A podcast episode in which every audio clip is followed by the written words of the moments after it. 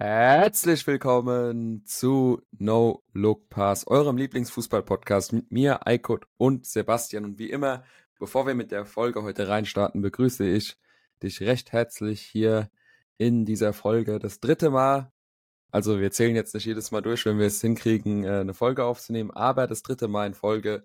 Sebastian, wie geht's? Was geht ab? Alles klar bei dir? Ja, alles bestens, äh, wie du schon gesagt hast. Bisher, wir wollen uns jetzt nicht zu sehr loben, haben wir es ganz gut hinbekommen, wöchentlich aufzunehmen. Ja. Ähm, wie wir es ja angekündigt hatten, beziehungsweise an, hatten wir auch im letzten halben Jahr schon einiges Mal angekündigt, dass wir es öfters machen wollen, dann doch nicht so funktioniert hat. Jetzt ziehen wir es durch. Äh. Von daher ähm, ist es gut und äh, genau, mir geht's gut und freue mich auch wieder auf die neue Folge. Auf jeden Fall. Also ihr habt ja letztens schon in der letzten Folge gesehen und die kam auch wirklich gut bei euch an, dass wir gezielt auf eure Fragen eingehen. Hintergrund des Ganzen war einfach der, dass wir gesagt haben, beziehungsweise ihr dann auch gesagt habt, dass die Fragen ja meistens eigentlich immer die aktuellsten Themen mit abdecken. Dementsprechend haben wir uns gedacht, äh, machen wir das wieder so und äh, ich hatte gestern wieder einen Fragensticker gepostet. Das heißt, wenn ihr quasi einen Themenvorschlag habt oder quasi spezifisch hier in dieser Folge sein wollt, dann könnt ihr das gerne machen, indem ihr mir beziehungsweise unserem Account auf Instagram folgt und dann eben einen Tag vor Aufnahme posten wir immer einen Fragensticker. Wir können es auch mal so machen, das fällt mir gerade ein, ähm, dass wir, dass wir quasi auch sagen, wer die Frage gestellt hat. Ähm, ja. Können wir so als Neuerung vielleicht mit aufnehmen. Und ähm, Genau, dementsprechend, äh, ihr werdet merken, die Fragen sind jetzt nicht irgendwie komplett off-topic. Klar, es gibt auch so ein paar Sachen, die jetzt nichts mit dem aktuellen Fußballgeschehen zu tun haben.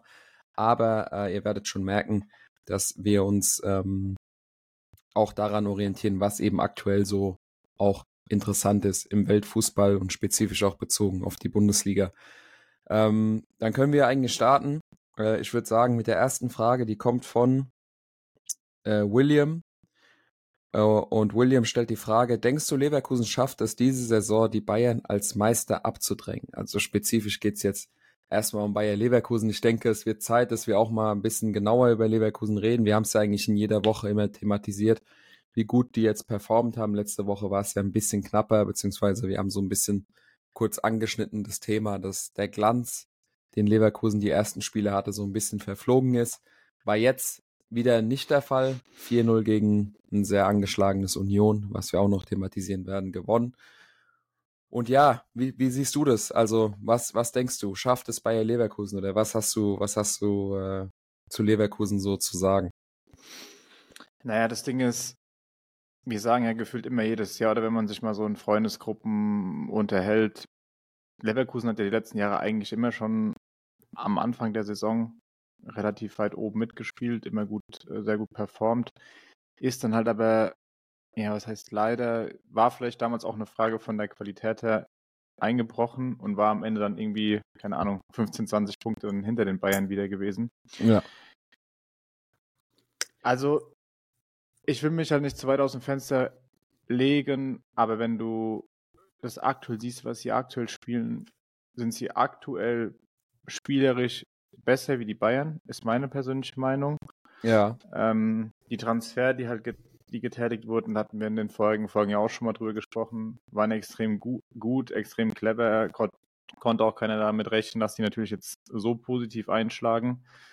Für mich ist allerdings die große Frage, was man halt nicht vergessen darf, im Januar und Februar ist ähm, der Afrika Cup. Ja. Wo halt sehr viele wichtige Spieler nicht halt in der Bundesliga dann halt spielen, sondern dort sind. Und das wird für mich wahrscheinlich so der Hauptknackpunkt sein, wo wir dann sehen werden, schaffen sie es oder schaffen sie es nicht. Weil, ja. also ich hätte mich jetzt vielleicht wirklich aus dem Fenster gelehnt, so, wenn das jetzt nicht der Fall gewesen wäre, dann hätte ich sie definitiv dieses Jahr als Favoriten gesehen, ein bisschen mehr sogar als die Bayern auch.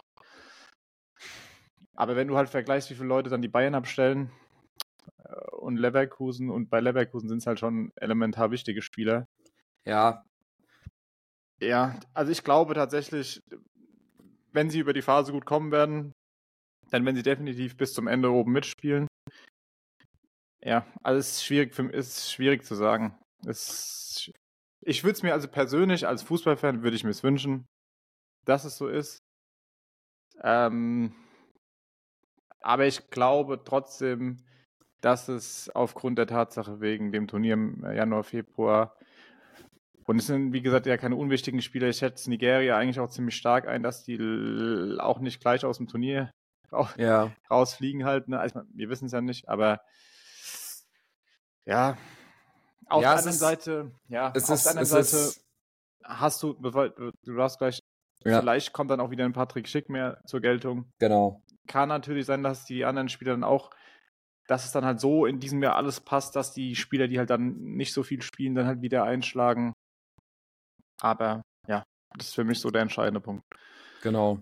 Also Genau, du hast ja jetzt schon einiges erwähnt, wo ich eigentlich nur zustimmen kann. Ich finde auch, Leverkusen spielt mit Abstand den besten Fußball, den attraktivsten Fußball. Die haben sehr clevere Transfers getätigt, auch Grimaldo ablösefrei, vielleicht sogar der beste Transfer im Sommer.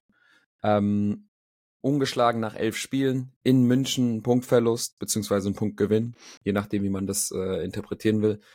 Sie haben ein bisschen die Expected äh, Points overperformed, habe ich gesehen, aber ähm, das hat ja per se erstmal nichts zu heißen. Aber genau, also das Hauptargument, was mich auch ein bisschen ja, so stutzig macht, ist erstens schaffen sie es wirklich, also es ist jetzt ein Drittel der Saison gespielt, aber schaffen sie es, die Konstanz wirklich komplett abzurufen über 34 Spieltage. Weil man muss auch dazu sagen, klar, Leverkusen ist so die Mannschaft der Stunde, aber der FC Bayern ist bis auf zwei Punkte dran. Also ja. Eine Niederlage von Leverkusen irgendwo und Bayern ist wieder Tabellenführer und dann, dann hat sich das so ein bisschen wieder gelegt, die ganze, die ganze Nummer. Aber ähm, ich finde auch, man muss einfach sagen, dass der Afrika Cup Leverkusen mehr wegnimmt als dem FC Bayern. Weil klar, es ist ja auch der Asien Cup und Kim Min Jae wird auch fehlen. Im Idealfall, gut, De Licht ist länger verletzt wahrscheinlich, aber vielleicht ist er bis dahin wieder fit. Ich glaube, es war ja nur ein Innenbandriss im Knie und kein Kreuzband. Ja. Dementsprechend sollten das, sollte das ja. Ich glaube, sechs bis acht Wochen hieß ja, es da, aber gut, weiß, genau. weiß ja auch nicht. Ich meine, es ist ein Knie, was bei dir Licht schon angeschlagen war. Vielleicht ist man da ein bisschen vorsichtiger, aber ähm, wir sind uns einig, dass äh, Masraui und Kim Min Jae nicht so tragende Rollen für den FC Bayern spielen, wie es gefühlt die ganze Abwehrreihe. Also Tabsoba ist mit Burkina Faso ähm, Kusunu mit der Elfenbeinküste und eben Boniface mit Nigeria und äh, Adli ist auch hm. weg. Und Teller, ich weiß nicht, ob der, ich glaube, der ist ursprünglich aus England, aber ich meine, der ist auch im Afrika Cup. Ich weiß gerade nicht für welche Nation. Ähm, Fakt ist, dass das eben, also Boniface, Tapsoba und Kusunu sind ja drei von elf Stammspielern, die wirklich die beste Elf von Leverkusen stellen. Minimum vier bis sechs Wochen halt weg sein werden. Also vier Wochen, glaube ich, auf jeden Fall. Wobei, wenn die direkt ausscheiden, sind es vielleicht auch nur zwei, drei ja. Wochen. Aber wie du schon gesagt hast, ich denke, Nigeria hat eine sehr gute Mannschaft, wird eine dementsprechend wichtige Rolle im Turnier spielen. Und auch die Elfenbeinküste schätze ich nicht so schlecht ein. Und Burkina Faso muss ich einfach sagen, dass ich den Kader jetzt nicht so gut kenne. Mhm. Aber ähm, ja, ich würde sagen, allgemein jetzt auch nicht nur auf Leverkusen bezogen, sondern der Afrika- und der Asien-Cup hatten noch nie so einen großen Einfluss auf die Bundesliga wie jetzt, habe ich das Gefühl, weil auch Girassi wird fehlen ähm, für Stuttgart. Und es sind schon äh, Spieler, die wirklich äh, eine sehr, sehr tragende Rolle in ihrer Mannschaft spielen, was davor die letzten Jahre irgendwie in der Form jetzt nicht der Fall war. Aber um jetzt die Frage vielleicht auch mal gezielter zu beantworten, ich glaube eben wegen dem Afrika Cup und auch, weil ich Bayern immer noch konstant stärker einschätze, was uns die letzten zwölf Jahre Bundesliga halt gelehrt haben, ähm, glaube ich nicht, dass Leverkusen es schafft. Ich würde es mir wünschen, weil ich finde, der Fußball sollte belohnt werden. Man muss auch da nochmal sagen, das ist wahrscheinlich das erste und letzte Jahr, wo Leverkusen so konstant mitspielen kann, weil Xabi Alonso im Sommer wahrscheinlich zu Real gehen wird. Das ist, äh, das ist auch quasi eine Wahrheit, die Leverkusen einfach so annehmen muss. Und wenn man all diese Faktoren berücksichtigt und der letzte Faktor, den ich mir noch aufgeschrieben hatte, war halt auch einfach die Breite im Kader. Hm. Also die, die Top 11 von Leverkusen, die ist sehr stark, aber man muss dann schon sagen, wenn so ein Florian Wirz wegbricht, ja. Ähm, ja. wenn so ein Granit Xhaka wegbricht, dann, also wenn die, wenn die tragenden Rollen ein Grimaldo, ähm, wenn die eben verletzungsfrei bleiben, dann könnte das was werden, aber wenn die Stück für Stück dann irgendwann wegbrechen, auch weil Leverkusen auf drei verschiedenen Hochzeiten tanzt, dann ähm, ist es nur eine Frage der Zeit. Wie gesagt, ich würde es mir wünschen, aber ich glaube, am Ende der Saison wird der FC Bayern wieder deutscher Meister werden. So leid es mir tut, aber das ist die langweilige und äh, ja, unspektakuläre Antwort von, von meiner Seite. Ich glaube aber trotzdem, dass ein DFB-Pokal gewinnen. Also, wenn diese Mannschaft titelfrei, titelfrei bleibt, wäre es echt wär, eine Enttäuschung. Das wäre eine Enttäuschung, ja, eigentlich. Definitiv. Und ich habe auch kurz nochmal geschaut, ja. äh, Teller spielt auch bei Nigeria tatsächlich. Auch Nigeria. Krass, mhm. okay. Wusste ich, wusste ich so nicht. Nee, das ist, ähm, ich dachte, der hat irgendwie die englische Nation, aber ja, kann Ursprünglich sein. kam der auch, äh, ist er auch in England geboren, aber er hat dann halt das Spiel für ja. Nigeria. Okay. Nee, nee, so viel dazu. Ähm, wir können dann auch direkt, weil ich es jetzt leicht mit äh, dem Thema Girassi schon angeschnitten hatte, zur Frage gehen. Die kam nämlich von, äh, ich muss mal kurz schauen, das ist ein bisschen, das habe ich mir vorher natürlich nicht rausgeschrieben, von Max. Und Max stellt die Frage VfB Stuttgart aktuell. Also, mhm. dass wir eben über den VfB reden. Ähm, VfB Stuttgart am Wochenende Dortmund regelrecht an die Wand gespielt, muss man einfach ja, so deutlich sagen. sagen ja. ähm, ich finde, rein punktetechnisch ist es natürlich aufgefallen, aber ich finde, rein spielerisch hast du den Ausfall von Gerassi nicht so gemerkt. Finde ich persönlich, weil es Dennis Undorf sehr gut gemacht hat und ja. du merkst einfach, dass es keine Mannschaft, die einfach nur gut ist, weil ein Stürmer äh, in Weltklasseform ist, sondern die Mannschaft spielt auch wirklich überragend. Ich finde, die haben eine sehr, sehr gute Doppelsechs mit Angelo Stiller und Atakan Karasor. Ich finde, die haben Spieler wie Milo, äh, Fürich, auch ja. Silas und jetzt auch Jamie Leveling, der ein bisschen unglücklich war jetzt gegen Dortmund, was die Chancennutzung belangt. Aber ähm, ich finde, die spielen es richtig gut. Auch hinten, Waldemar Anton ist unfassbar gut im Aufbauspiel. Also ich finde, die haben eine richtig geile Mannschaft mit einem Trainer, der ein klares Konzept in diese Mannschaft integriert hat und stehen nicht aus Zufall jetzt an Tabellenplatz 3, glaube ich. Ja. Ähm, zu allem Übel kehrt Girassi jetzt noch zurück. Die mhm. Verletzungen waren jetzt tatsächlich nur zwei, drei Spiele. Ähm, er kommt zurück und verwandelt direkt den Elfmeter. Davor hat man drei Elfmeter am Stück verschossen. Und ja. dafür Risch und äh, Silas war man. Nee, der heißt ja gar nicht mehr so, ne? Verdammt. Wer denn? Silas heißt ja nicht mehr Waman, Waman Gituka. Ach so, das steht nicht mehr im Trikot drauf, meinst du? Nee, nee, der, das war, da war doch so ein Skandal. Der, äh, der hieß ja Silas Wamangituka. Ah, stimmt. Und dann ja, war das irgendwie so. gar nicht sein Nachname. Ja, ja. Da gab es da gab's irgendeinen, irgendeinen Vorfall und dann wurde er quasi, also der Name wurde dann irgendwie geändert.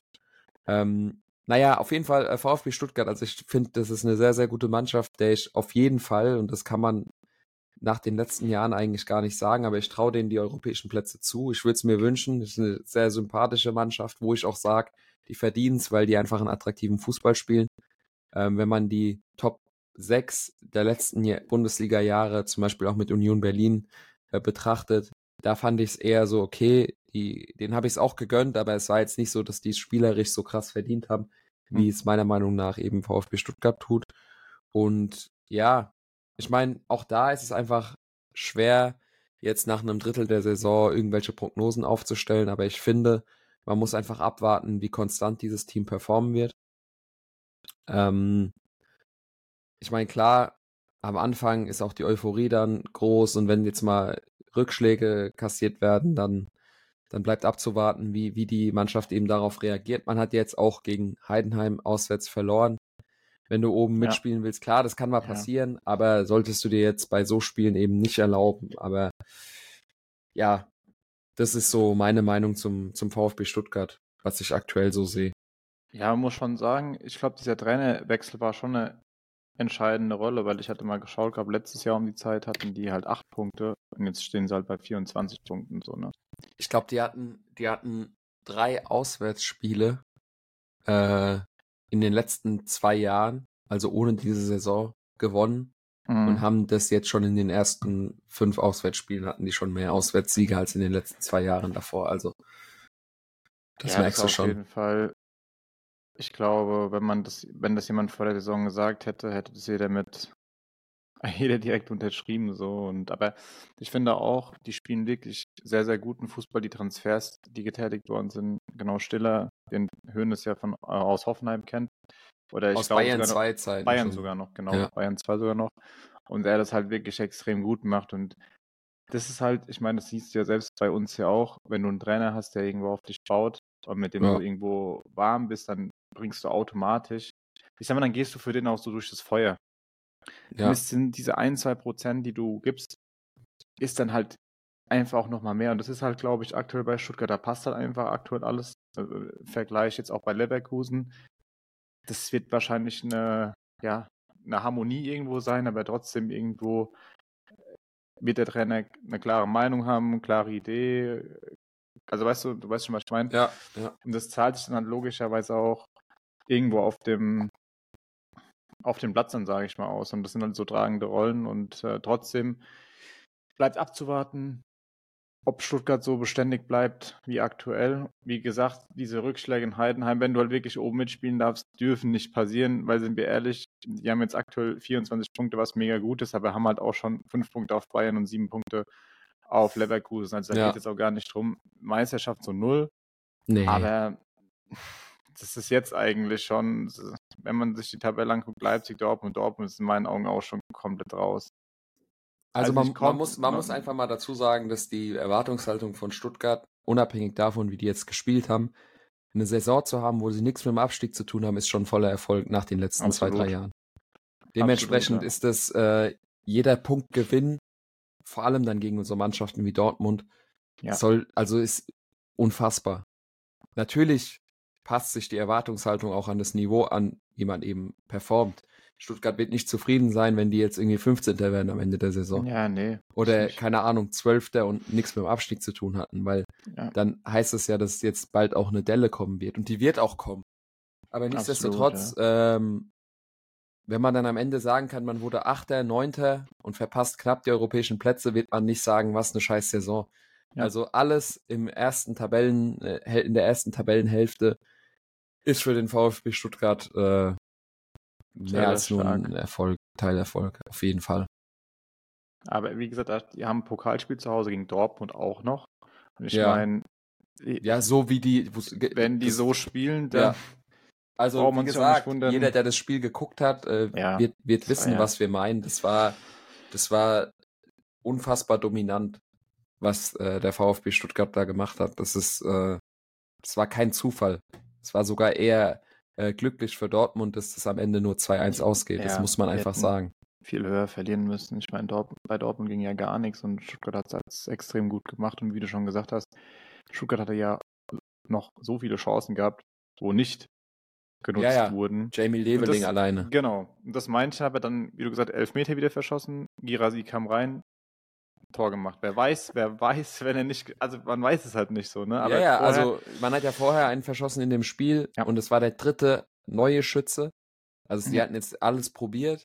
Dann kommt Girassi und machten halt direkt rein. Natürlich wäre auch sonst so. Also Ja, also wie gesagt, das ist halt immer die Frage bei so Mannschaften, so Stuttgart ist auch ein Traditionsverein, wo früher auch immer regelmäßig oben mitgespielt hat. Die Frage ist halt, nach dem Jahr Undorf ist ausgeliehen von Brighton. ja, Girassi kann ich mir nicht vorstellen, dass sie den halten können in der Form.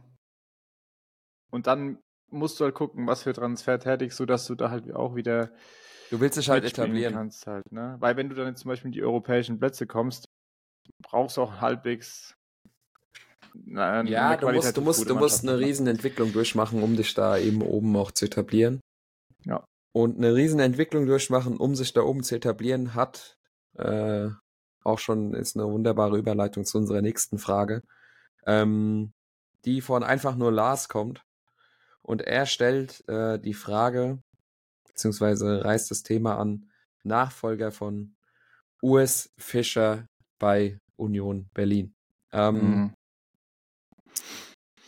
Union Berlin, wir haben es jetzt die letzten Wochen schon angesprochen und äh, die Entwicklung war eindeutig. Äh, ich glaube, eine Serie von 13 Spielen in Folge verloren, bis man dann gegen Neapel in der Champions League wieder einen Punkt geholt hat. Ja. Ich weiß nicht, seit wie vielen Spielen nicht mehr gewonnen. Bestimmt 15. Ja, ich glaube 13. Ich, Wettbewerbsübergreifend wahrscheinlich 14 ja. jetzt mit dem Leverkusen-Spiel. Ich meine, davor waren es 13. Auf jeden Fall, ähm, so hat sich das keiner vorgestellt bei Union und äh, die logische Konsequenz äh, war dann, dass gestern, beziehungsweise vorgestern, also am Dienstag, äh, Urs Fischer und äh, Union sich getrennt haben. Äh, bevor wir jetzt darauf eingehen, wie es weitergeht, muss man an der Stelle einfach sagen, unglaublich, was Urs Fischer mit Union Berlin geleistet hat. Die Zusammenarbeit der letzten vier Jahre war also in der Form, glaube ich, so selten gesehen in der Bundesliga-Geschichte. Also aufgestiegen, wo jeder gesagt hat, das ist eine Fahrstuhlmannschaft, keine Ahnung, wie die es geschafft haben, die gehen sicher ja. wieder runter. Step by Step etabliert, erst in der ersten Tabellenhälfte, dann das erste Mal Europa, dann in die Champions League. Also unglaublich. Ja, und ähm, dieses Ende, klar, es hat jetzt einen fahren Beigeschmack, aber er soll auch nichts wegnehmen, was Union Fischer, Union Fischer, was Urs Fischer für Union geleistet hat. Aber ähm, dieses Kapitel geht somit zu Ende.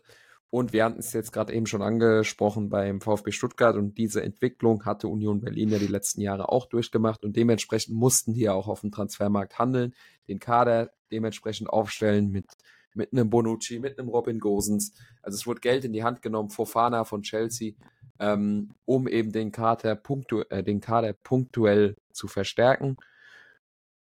Hat semi geklappt.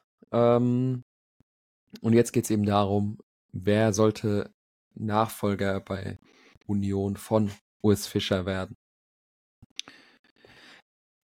Schwierige Frage. Ich glaube auf jeden Fall, dass es ein deutschsprachiger Trainer wird.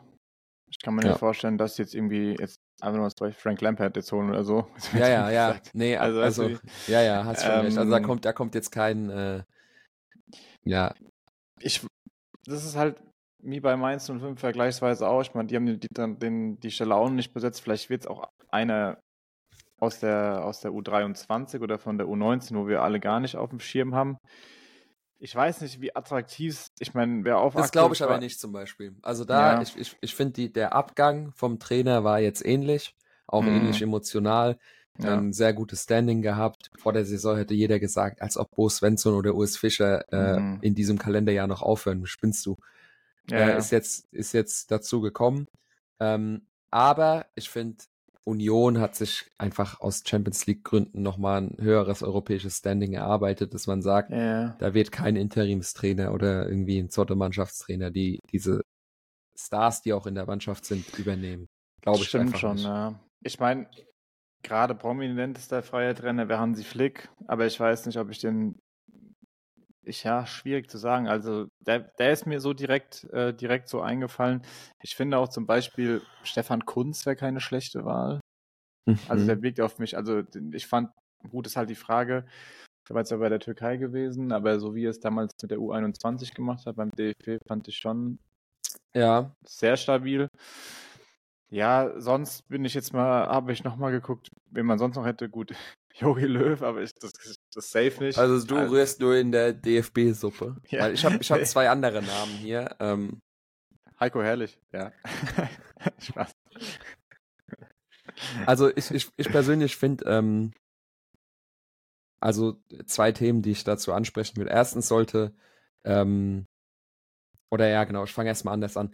Ich weiß nicht, wie es dir, wie es dir da so ging, vor allem jetzt so, als du so 15, 14, 15 warst und so Fußball verfolgt hast.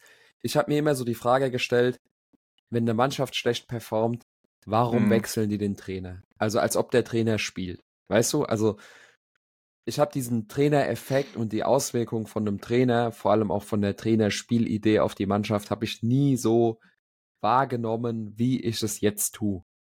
Also, ja. weil ich finde, ein Trainer natürlich, also ich habe auch damals gesagt, hier äh, ein Trainer, der, der ist wichtig, aber mhm. ich finde, ein Trainer und auch seine Spielidee ist unfassbar essentiell für den Erfolg einer Mannschaft. Das klingt jetzt so, als also das klingt so, wie wenn ich sagen würde, ja, äh, Reis ist weiß, so. Also natürlich war mir das vorher auch bewusst, aber mhm. ich bin fest davon überzeugt, dass dass ein neuer und ein richtiger Trainer für Union sau viel bewirken kann und extrem viel aus der Mannschaft rausholen kann. Das ja. erstmal so als Einleitung dazu. Ähm, Und ich finde, dass der Nachfolger von Urs Fischer genau das tun sollte, weil man hat ja auch schon gemerkt, dass aufgrund der neuen Spieler im Kader und aufgrund der, des eigenen Selbstverständnisses, das Union Berlin jetzt auch über die Jahre entwickelt hat, sollte halt ein Trainer kommen, der auch einigermaßen attraktiveren Fußball spielt und nicht nur einen ergebnisorientierten Fußball, den halt Urs Fischer auch einfach spielen lassen hat. Und dementsprechend sollte eben äh, ein Trainer zu Union gehen, der ein klares Spielsystem aufzeigt. Zwei Kandidaten. Das eine mhm. ist ein Gerücht, was ich ähm, so auch jetzt vorhin nochmal recherchiert habe und äh, gelesen habe. Und das andere ist eher mein Favorit. Das mhm. Gerücht mhm. ist äh, Oliver Glasner wird anscheinend oh, irgendwo stimmt. als Nachfolger gehandelt.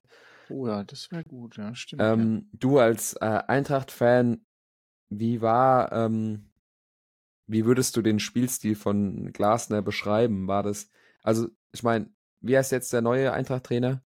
Topmöller, Tino Topmöller. Top, Tino, Tino Topmöller. Der war ähm, ja der Co-Trainer bei Bayern mit äh, Julian Nagelsmann. Genau, und da ist es ja klar, dass der viel ballbesitzorientierter spielt und meiner Meinung nach auch einen attraktiveren Fußball spielen lässt mhm. in der Hinsicht. Als mhm. Glasner, der ja auch immer so ein bisschen umschalten, ähm, ja, weniger Ballbesitz orientiert und mehr äh, Pressing, gegen Pressing orientiert und eben aufs Umschaltspiel fokussiert war. Ja. Kann man so sagen, oder? Zu Oliver Glasner. Seh ich, ja, sehe ich genauso wie du. Sehe ich genauso das, wie das du. war ja auch bei Wolfsburg-Zeiten so. Ja. Und der wird anscheinend als Nachfolger, Nachfolgerkandidat äh, gehandelt. Könnte ich mir sehr gut vorstellen. Ähnlicher mhm. Typ auch. Ich finde, ähm, der kommt jetzt auch nicht so über die emotionale Schiene, ähm, sondern ist eher so ein ja, ja ruhig, ruhiger, ja. also so ein bisschen wie Urs Fischer. Ja. Wobei ich dann eben gleichzeitig sagen würde, ich weiß nicht, ob das der Mannschaft, also ich glaube, der Mannschaft würde ein Trainer gut tun, der mehr aus sich herausgeht. So mhm. auch dem ganzen Union Berlin-Vibe mehr fittet. Ich könnte mir vorstellen, dass ein Trainer, der eben so ein bisschen extrovertierter im Gesamtauftritt, ja. würde, glaube ich, Union Berlin ein bisschen besser tun. Mein Call, oder willst ja. du dazu noch was sagen? Ja, das Ding ist, Oliver Glasner, du, ich weiß schon, der war sehr ruhig, aber der war auch von seiner Art und Weise, vor allem so Richtung Ende, der ist auch so, wie, wie, kann, wie kann man das beschreiben?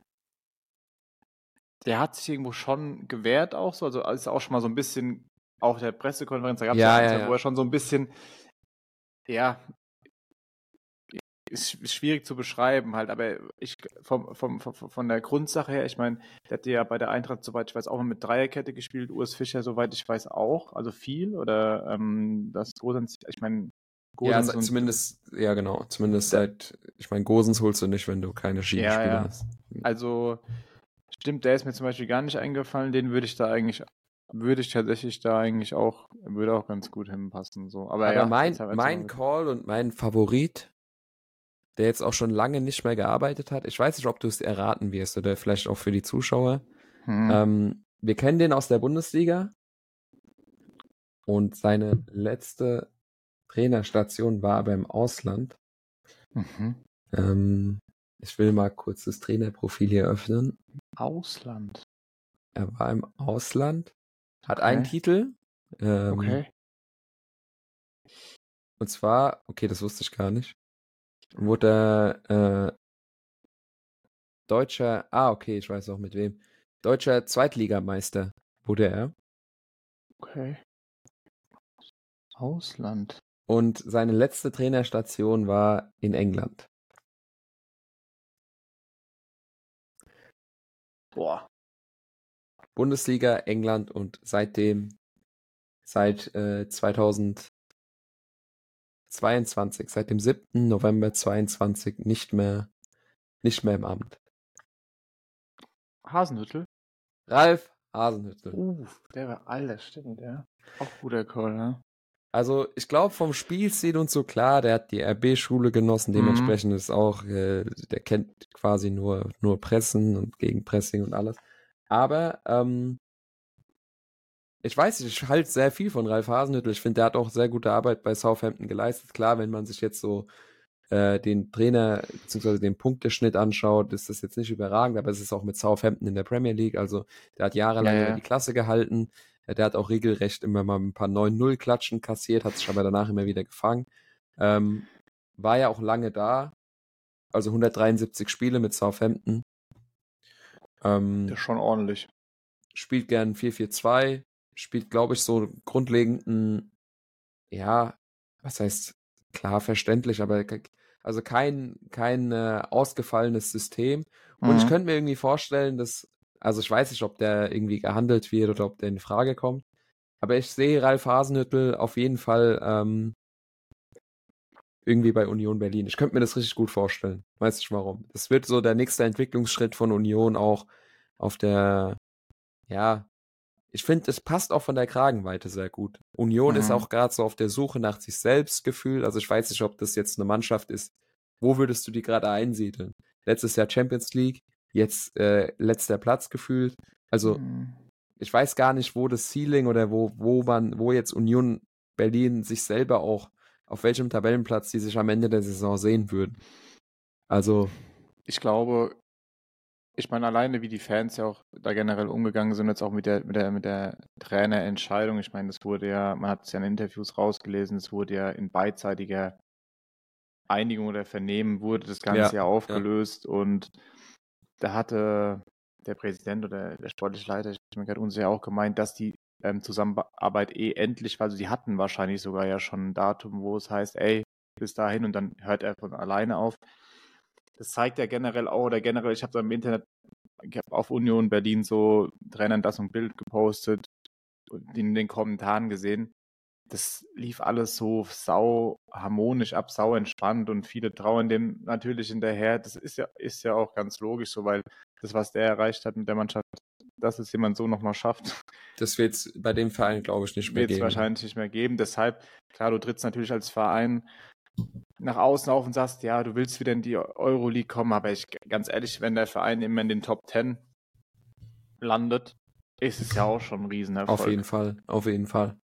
Also Deshalb, ähm, ja, es ist, das kann man jetzt nur so als Außenstehender jetzt irgendwie so einschätzen, aber ich glaube, wenn du in den Top Ten in der Bundesliga landest, ohne jetzt groß Abstiegssorgen zu haben, dann ist es, ist es überragend, sage ich mal so. Nee, ne? auf jeden Fall. Also, wenn du dich etablierst in der Bundesliga, keine Ahnung, so wie Mainz 05 die letzten zehn Jahre das immer gemacht hat, dann, dann ist das völlig, völlig fein. Also ich denke, da sind auch alle Union-Fans zufrieden mit.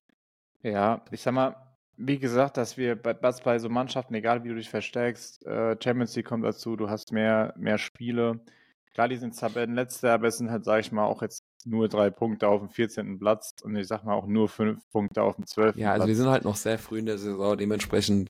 Das ist, ist halt aktuell wirklich das Gute, dass die Liga noch äh, so eng äh, bei, beieinander ist, vor allem unten. Und ich glaube auch, wie du sagst, wenn die, wenn die einen Trainer haben, der, keine Ahnung, das Feeling wieder packt und die ein, zwei Spiele mal gewinnen, dann ich, ich sehe die nicht, ich sehe die definitiv nicht, dass sie also sehe ich nicht, dass sie absteigen.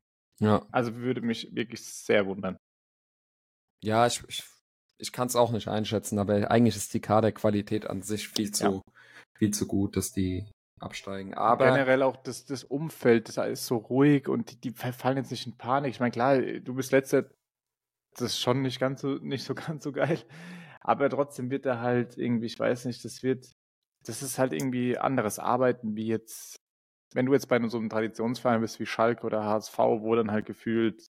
Ja, da ist halt Brennglas ja, drauf. Das ist genau, genau, nochmal genau. was ganz anderes.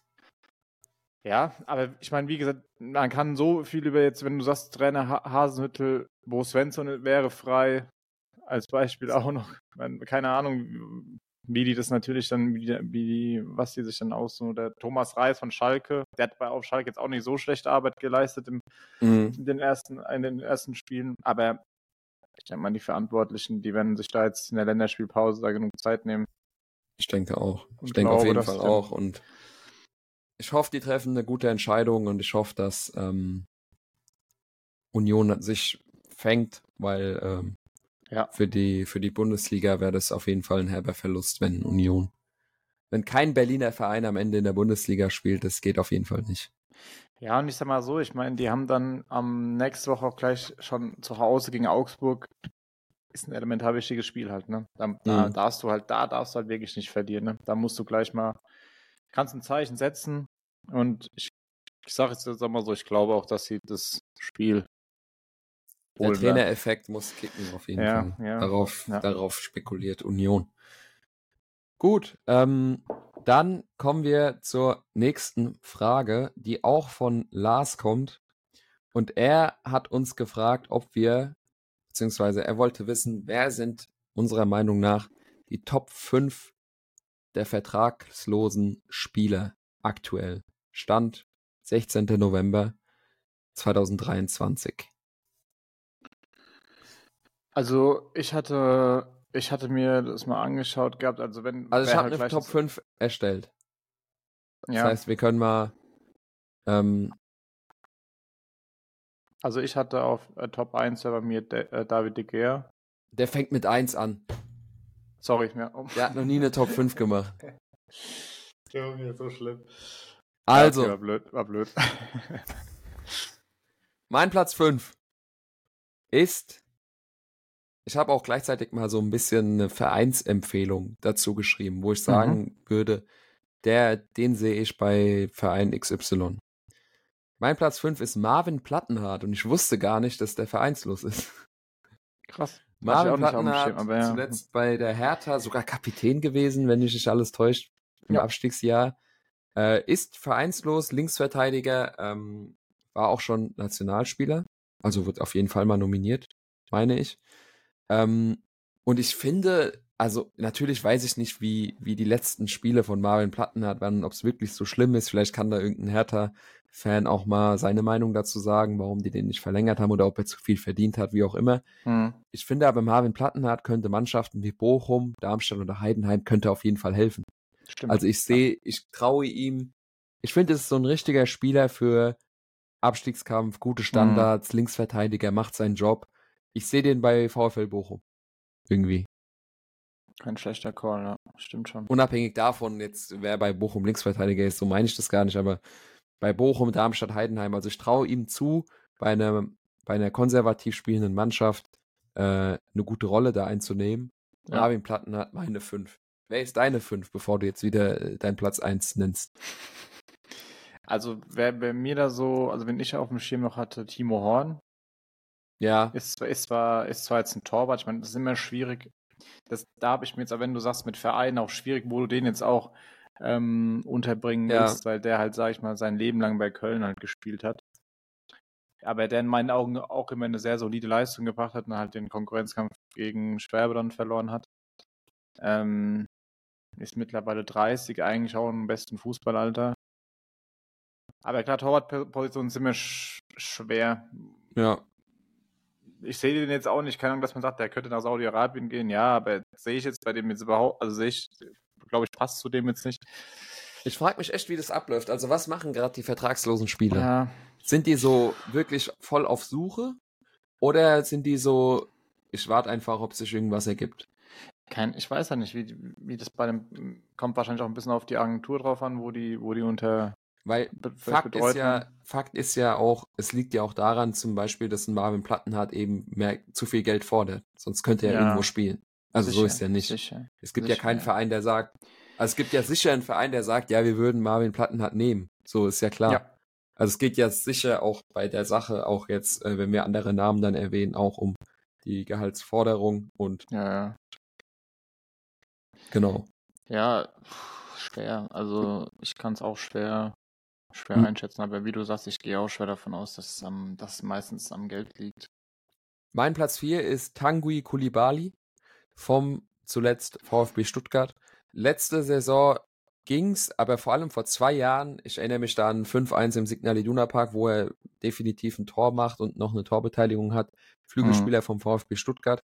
Ähm, hat mich gewundert, dass der vertrags- bzw. vereinslos ist. Ähm, wenn man jetzt guckt, wie es beim VfB läuft, Ja. alles richtig gemacht. Ich, ich hätte ihm jetzt auch keinen Stammplatz mehr zugetraut, weil vor allem Mhm. jetzt, er hatte ein gutes Breakout-Jahr, parallel zu Silas. Also es war das erste Jahr nach dem Aufstieg, glaube ich, wo Stuttgart auch dann äh, in der oberen Tabellenhälfte äh, platziert war. Aber auch da wieder, ich weiß nicht, wie er zuletzt war, wie er jetzt gerade in welcher Verfassung er ist, aber ich schätze ihn so ein und im Vergleich zu Plattenhardt, dass äh, Kulibali ein starker Flügelspieler ist, den ich bei so Mannschaften in der zweiten Bundesliga, die um Aufstieg mitspielen sehe. Also HSV könnte ich mir, könnte ich mir gut vorstellen. Ja, ja. Ähm, aber auch Schalke, weil ich meine, Schalke fehlt vor allem so an 1 gegen 1 Spielern. Mhm. Ähm, in der Offensive, klar, ich weiß nicht, ob Tangi Kulibali sagt, ich will zweite Bundesliga spielen, das kommt natürlich auch dazu. Mhm. Aber ich persönlich würde sagen, Platz 4 Kulibali und den sehe ich bei einem Aufstiegsaspiranten der zweiten Bundesliga, ähm, beziehungsweise was- bei einem auf dem Ja. Papier Was da ist Aufstiegsaspiranten. halt auch, finde ich, krass, der ist halt auch gerade erst mal 20, ne? Ja, ja. Also der hatte mit crazy. 18 seine eine Breakout-Season in der Bundesliga.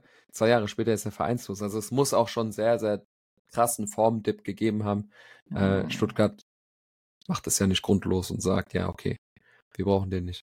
Also es muss schon, der muss schon vielleicht auch so ein bisschen überperformt haben, als der Name mir so in den Sinn gekommen ist. Absolut, ja. Dein Platz drei. Ähm, dann machen wir, sollen wir, weil wir jetzt ja beim vierten waren, oder soll ich jetzt einmal beim dritten sagen? Du hast, vier hast du Timo Horn, oder? Wir waren jetzt ja bei fünf, oder? Nee, fünf war bei mir Plattenhardt, vier war bei mir Kulibali Ja. und fünf war bei dir, äh, Horn? Und ich bin jetzt erst bei vier. ach so. Weil Ja, okay. ich hatte ja erst angefangen mit Ach so. Nummer eins. Ich dachte, Also ich fünf sag- war jemand anderes, aber gut, Ich- ja, okay, dann vier. Ich sag, ähm, vier habe ich mir aufgeschrieben, Ju Armin Younes. okay, hat man ja, vielleicht habe ich so- auch, habe ich mir auch, Ja. also hatte ich auch überlegt, ja. Hat man vielleicht jetzt auch gar nicht mehr so auf dem Schirm. Man muss halt leider sagen, ich fand ihn, wie er bei der Eintracht gespielt hat, extrem gut. Also wie er hat auch ein krankes äh, Tor gegen Bayern gemacht, oder? Ja.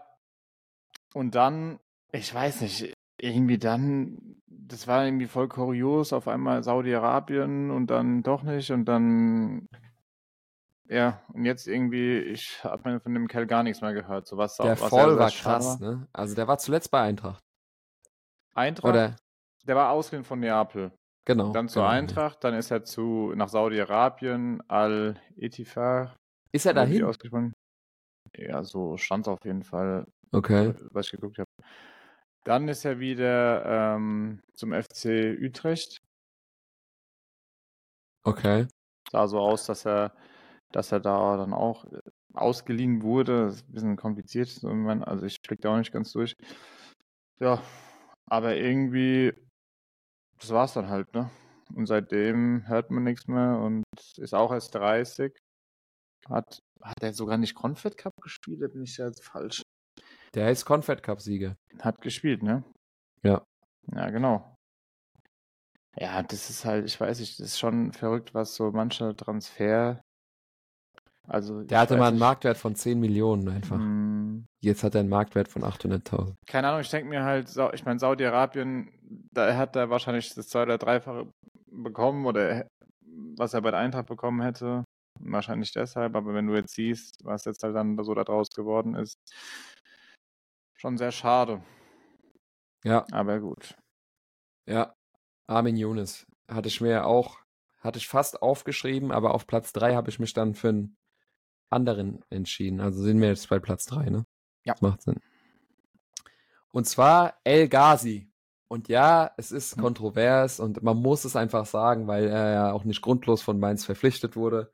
Für die, die es nicht wissen, El Ghazi wurde suspendiert, gebannt, wie auch immer. Auf jeden Fall wurde der Vertrag aufgelöst, äh, weil er sich auf Social Media ähm, für Palästina offenkundig, äh, ja, er hat Sachen gepostet eben für Palästina, Free Palestine und hat eben bei dem Konflikt zwischen Palästina und Israel seine Meinung offenkundig kommuniziert. Ähm, das, ohne es jetzt bewerten zu wollen, ich gebe das jetzt quasi einfach nur äh, objektiv wieder, ähm, hat Mainz sich dann dazu entschieden, äh, den Vertrag aufzulösen und äh, El Ghazi ist somit Stand jetzt vereinslos. Ähm, dass er zweifelsohne talentiert ist, ist klar. Jeder weiß das. Ist ein sehr trickreicher, dribbelstarker Flügelstürmer. Ähm, Rechts außen spielt er und hätte Mainz auch sicherlich äh, geholfen. Ähm, ja, da habe ich mir ein bisschen schwer getan. Ich denke, in der Bundesliga kommt er nicht unter nach dem Vorfall. Hm, auch Ähm, nicht. Premier League oder so sehe ich ihn körperlich einfach nicht so. Ich finde, es ist so ein Spieler, ich weiß nicht, es ist jetzt all diese Vereine, denen ich diese Leute zuordne, ist auch in meinem Bauchgefühl. Das ist so ein Spieler, der bei, bei Nizza oder AS mhm. Monaco mhm. spielt. Das Frankreich, ist so eine, ja. ich meine, die, äh, es gibt viele muslimische Spieler oder halt Spieler, die aus, aus äh, arabischen beziehungsweise nordafrikanischen Ländern eben in der Ligue 1 spielen.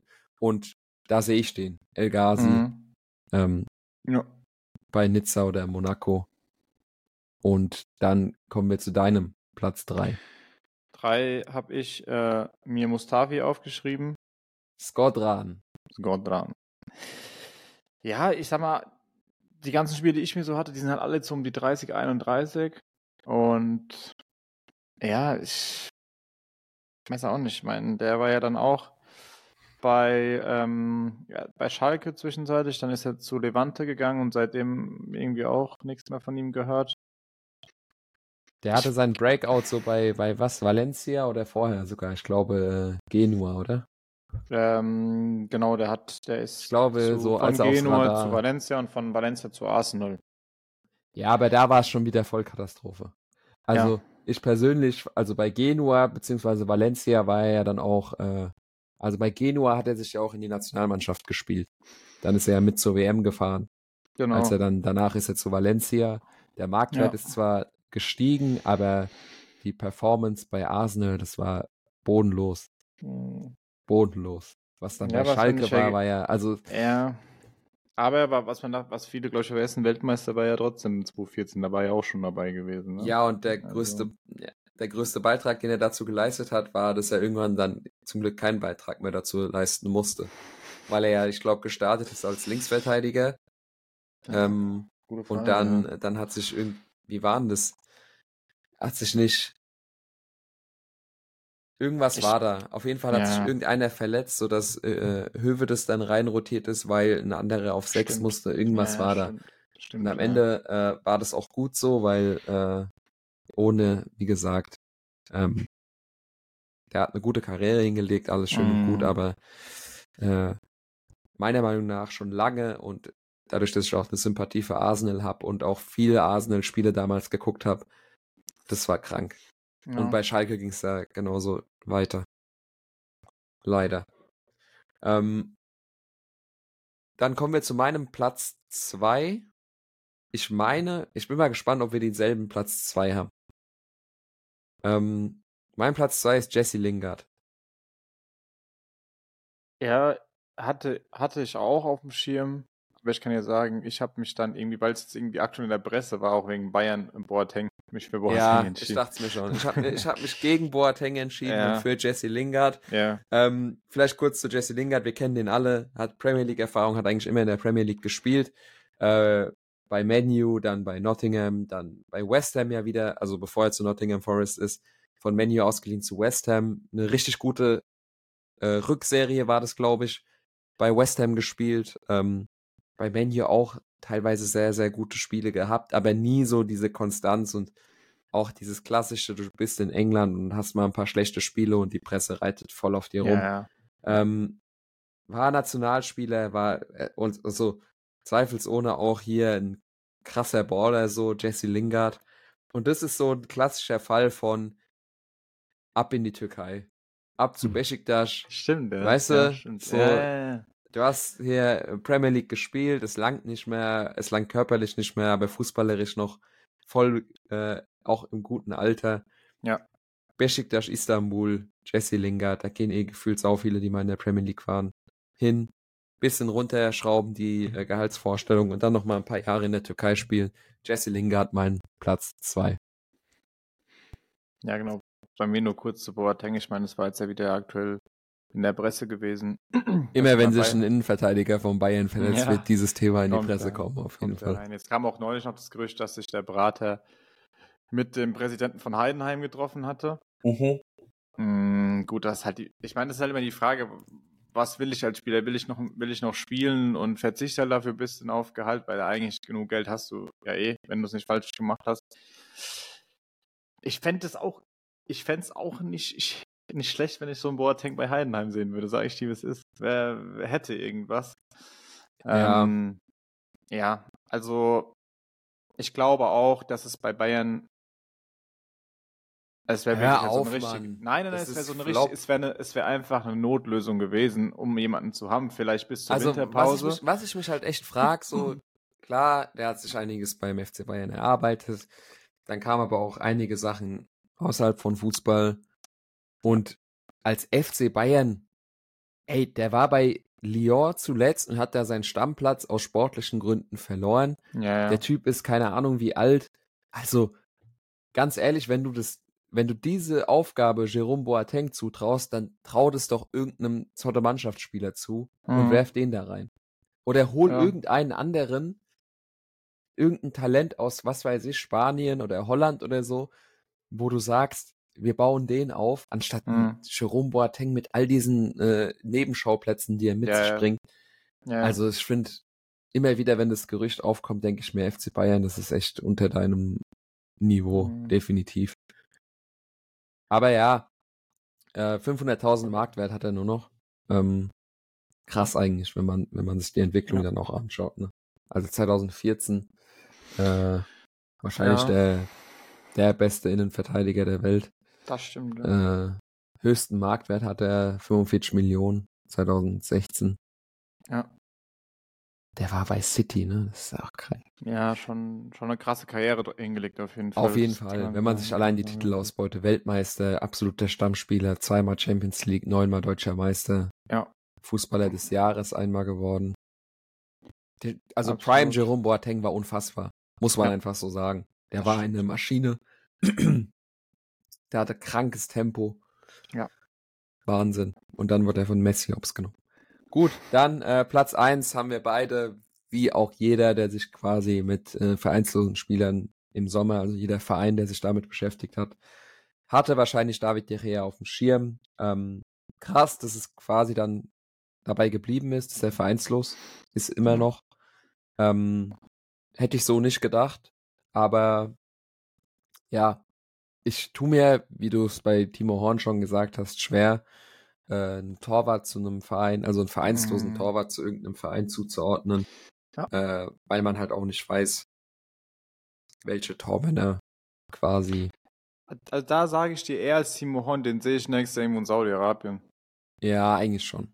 Also ich wüsste, Eigentlich schon, wobei mir jetzt spontan, es ist ein Hot Take, es wird auch nicht passieren, aber, also es wird auf jeden Fall nicht passieren, aber es hätte im Sommer passieren können, Mhm. ähm, einfach aufgrund der spanischen Connection und aufgrund des Torwarts, der dieses Jahr zwar ganz gut ist, aber meiner Meinung nach quasi nix, also, äh, also äh, dieses Jahr ist er krass, aber die letzten Jahre immer für einen Patzer Mhm. gut.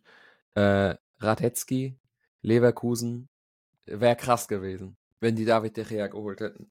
Jetzt im Nachhinein ist alles gut, aber Ja. vor der Saison hätte ich gesagt, welcher der Top-Vereine, Leipzig, Dortmund, Bayern und äh, Leverkusen haben den schlechtesten Torwart, hätte ich auf jeden Fall gesagt Radetzky, weil immer wenn ich Leverkusen zuschaue, hat der einen riesen Patzer drin Mhm. gehabt. Dieses Jahr noch nicht.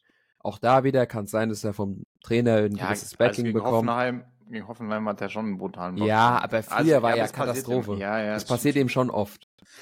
Ja, ja. Und äh, mit Grimaldo, Xabi Alonso kennt, kennt Mhm. Gea. Da hätte ich mir was vorstellen können, stand jetzt und auch jetzt für nächstes Ja. Jahr. Alonso wird nicht mehr da sein. Da wird es nicht passieren, aber ähm, Ja. ist mir so spontan eingefallen. Und wie gesagt, sonst, ähm, keine Ahnung. In der Premier League gibt's auch immer Tormännerbedarf. Keine Klar. Ahnung, ob es dann am Ende, was weiß ich, irgendwie Crystal Palace oder so. Kein Plan. Mhm. Aber kenne ich mich nicht gut genug aus, beziehungsweise habe ich mich jetzt auch nicht im Vorfeld genug informiert. Wie du schon sagst, am Ende Saudi-Arabien und gut ist, könnte ich mir Absolut, vorstellen. Aber definitiv der immer noch beste äh, vertragslose Spieler, würde ich Ja. einfach mal sagen. Gut, ähm, wir sind jetzt schon bei 54 Minuten. Wir wollen die Folgen ja immer zwischen 45 und 60 Minuten halten. Wir hätten jetzt noch ein Thema. Ich würde sagen, wir nehmen das einfach mit in die nächste Folge. Da geht es speziell nämlich auch spezifisch um Amateurfußball und auch um unsere Erfahrungen in Bezug auf Homophobie und Rassismus. Äh, sehr interessante Frage. Gibt es auch einiges äh, zu besprechen, was das angeht. Aber aus Zeitgründen würde ich jetzt einfach sagen, dass wir die Folge für heute damit Ja. beenden. Ähm, ich bedanke mich recht herzlich bei allen fürs Zuhören. Wie gesagt, wenn ihr quasi Fragen stellen wollt und irgendwelche Themen, über die wir diskutieren sollen, als äh, Denkanstoß übermitteln wollt, dann könnt ihr das auf unserem Instagram tun. Entweder äh, No Look Pass oder äh, mir folgen mit Fit with iCode. Da werde ich immer Fragensticker posten und diese Fragen werden dann ähm, thematisiert. Äh, ja, genau. Ich habe gerade überlegt, ob wir jeden, jeden Namen erwähnt haben, der die Frage gestellt hat, aber Top 5 vertragslose Spieler war ja auch von Lars. Hat mir auch gesagt, ja. Genau.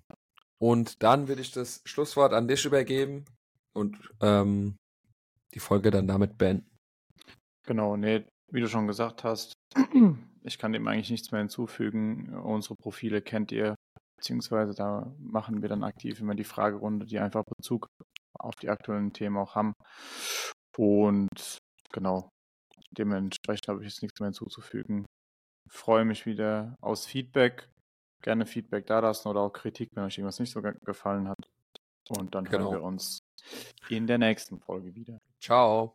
Macht's gut. Ciao, ciao.